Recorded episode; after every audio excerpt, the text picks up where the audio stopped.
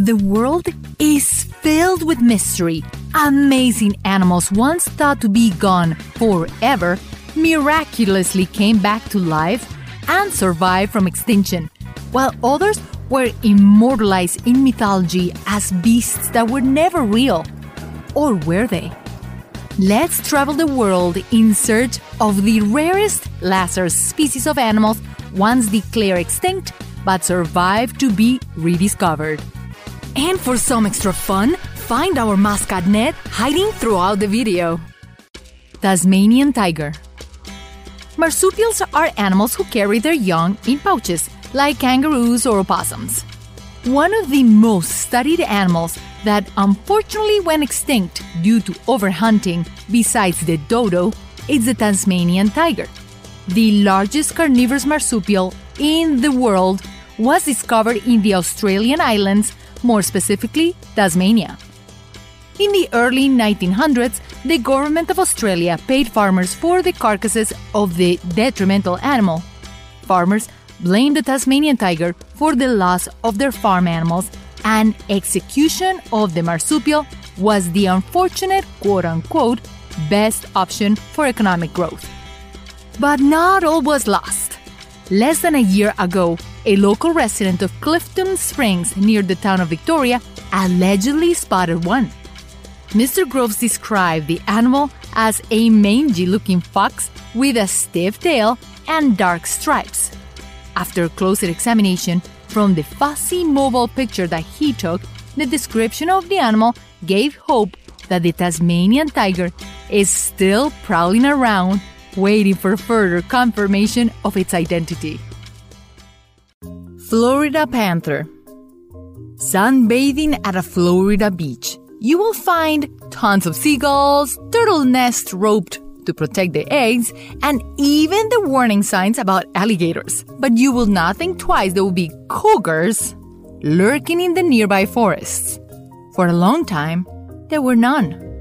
The Florida panther, a rare subspecies of the cougar, used to be common sight. Unfortunately, by the late 70s, fear of panther attacks took over the inhabitants of the Everglades, and the Florida panther was nearly extinct.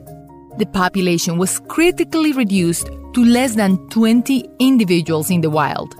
After many years of hard work educating the public, as well as habitat rehabilitation and conservation, in 2013, the population has grown to about 160. Still not enough but the efforts are paying off for this majestic cat. Tiny primates. When thinking of primates, monkeys come to mind. Even the smallest ones we see at the zoo are larger than a squirrel. But how small is small? Believed as lost forever, meet the pygmy tarsier. Looks like a hairy finger puppet with a heaping nano weight of 2 ounces. Unfortunately, since the 1920s, the smallest primate in the world has not been seen or heard of. Countless expeditions to the Indonesian rainforest unearthed no trace of the animal.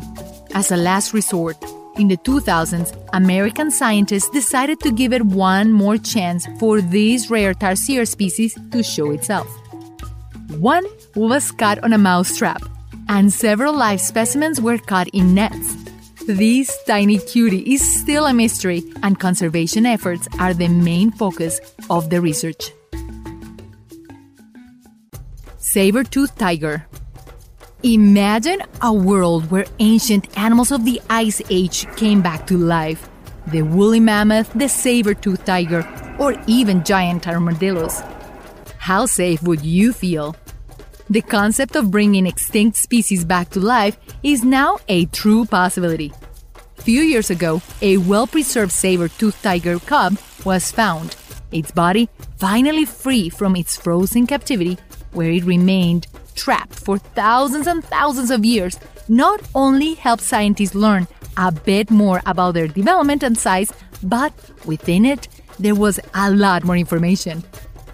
Its DNA found in the frozen lands of Siberia uncovered an entire DNA sample with enough data to bring the saber tooth back to life. But Will science really bring one of the top predators into existence again? Well, that's to be seen as there's still a lot to be learned from many of the animals uncovering the frozen lands since the last ice age. California condor. With their oversized dark feather bodies gliding high up in the mountains of California, the largest bird in North America could be mistaken for a very large kite. With a wingspan as long as an economy car, it will not win the prize for beauty, but when we talk about resilient animals that are necessary in the environment and made a comeback, this one wins the prize. Meet the California condor. In the 60s, a devastating incident reduced the declining population of about 53 to 4. A brush fire was started by a party truck owned by singer Johnny Cash. It burned hundreds and hundreds of acres of forest and mountains, pretty much the entire Las Casitas National Forest. In the late 80s, the condor was extinct in the wild. The last remaining wild condors were captured and taken into breeding programs. And finally, about five years later, the California condor was reintroduced back into its natural habitat and even released in several US states. It's a slow road back into recovery due to how slow the reproductive cycles are, and of course, human habitat destruction. When Johnny Cash was legally charged for the fires, he responded, I don't care about your yellow buzzards. Horseshoe crab. Imagine yourself walking in a beautiful beach in the Gulf of Mexico when all of a sudden a living tank walks towards you. How would you react? This animal is not a new and enhanced creature. This 450 million year old has been in this earth even before the T Rex, where the horseshoe crab has ruled the seas. It has survived every earth shattering cataclysmic event until now. The horseshoe crab is considered an indicator of the health of the earth. Its blood is so precious. It's a copper based and measures bacteria growth like no other, making it of high demand in the scientific community. It would definitely be a shame that the oldest living fossil will go extinct, and not at the hands of a meteor or a tsunami, but by us, who have been in this earth for just a few thousand years. Remember the movie where scientists went mad and greedy and brought back to life not only one, but many dangerous species of dinosaurs? Could it be possible that they will do it in real life? We all hope it does not turn out to be like the movie. That could be a problem, right? Well, scientists are constantly working on preserving close to extinction species and even have DNA banks with genetic materials and plant seeds in case of an emergency. Discovering new information and ways to improve biodiversity is the main goal of many scientific organizations. But what if they go so far as to bring back to life a dangerous dinosaur just for vain curiosity? We are only a few years away from bringing them back. We don't need an ancient mosquito DNA. We can use chickens. And as the saying goes, curiosity killed the cat. And we may be the cat. The New Guinea Highland Singing Dog. Man's best friend have evolved from wolves and adapted to become house pets more so than wild animals. And how would an ancient dog look to you? In the island of New Guinea in the Pacific Ocean, a long lost species of the most ancient of all dogs existed, but has gone extinct from the wild due to overhunting. The New Guinea Highland Singing Dog looks very similar to an Australian dingo, but it's best known for its vocalization.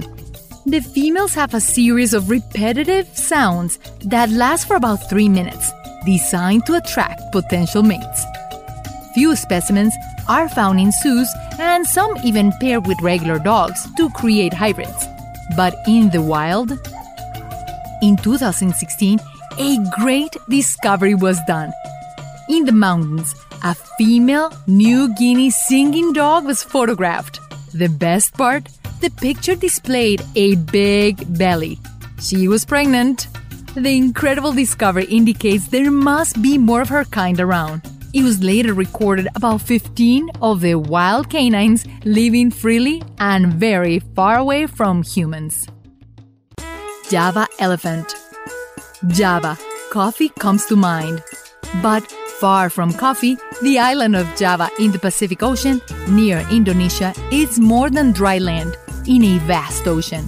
Its jungles are thick and luscious, and the untouched parts of the forest are hard to explore. Imagine what has not been discovered yet. I am sure plenty of animals are still to be found. One that was thought to be extinct and lost forever is the Java elephant, a smaller version of its better known Asian cousins. Elephants are elusive yet still very family oriented. They communicate with each other's herds by producing very low frequency sounds inaudible to us humans taller than a horse, the Java elephants were easy prey to human hunting after European settlers arrived to the island. So, after the numbers plummeted to extinction, hope was lost forever. In 2003, nature surprised us once more. The Borneo pygmy elephants are actually their closest descendants. Locals believe that the Java elephants were transplanted to Borneo and other islands several hundred years ago. The Java elephants adapted to their new island, and from then, the descendants were called the Borneo pygmy, yet carrying within them the original Java elephant's DNA. Giant woodpecker. Meet the Elvis or the holy grail of worldwide bird watching. For almost 50 years, one of the largest woodpeckers in the world eluded birders, but not forever. That was until 2004, when a kayaker cruising in the southern US spotted the ivory billed woodpecker. With a wingspan as long as a man's footstep, the ivory billed woodpecker was described by a renowned ornithologist as every birder's fantasy to catch a glimpse of this bird, however remote. Unfortunately for birders and bird, habitat destruction and trophy hunting drove it to extinction. Or so it was thought. A video shot in the vicinity of where it was spotted a year earlier shows that the finding was not a hoax, upgrading the species listing as critically endangered. A tiny step on the right direction. Coelacanths. Ancient species collide with new. Most perish as the new and improved species adapt faster to their ever changing environment, while the old wither away only to be observed in fossils. The coelacanths, this is a paleontologist's dream. A mysterious 200 pound fish, taller than a human in length, is as old as the dinosaurs themselves. This living fossil got caught up in a fishing net. It was so bizarre looking that the local museum received a call. Finally, a year later, the 65 million year old deep water dweller that was thought to be extinct was tagged and identified. The coelacanths showed us that the world has plenty of places for hiding. Thank you for joining me in the quest of the lesser species of animals that we never thought we'll ever see again. For more content like this, remember to subscribe. And until next time, remember to click the bell icon after you subscribe so you can get instant notifications of all our new videos.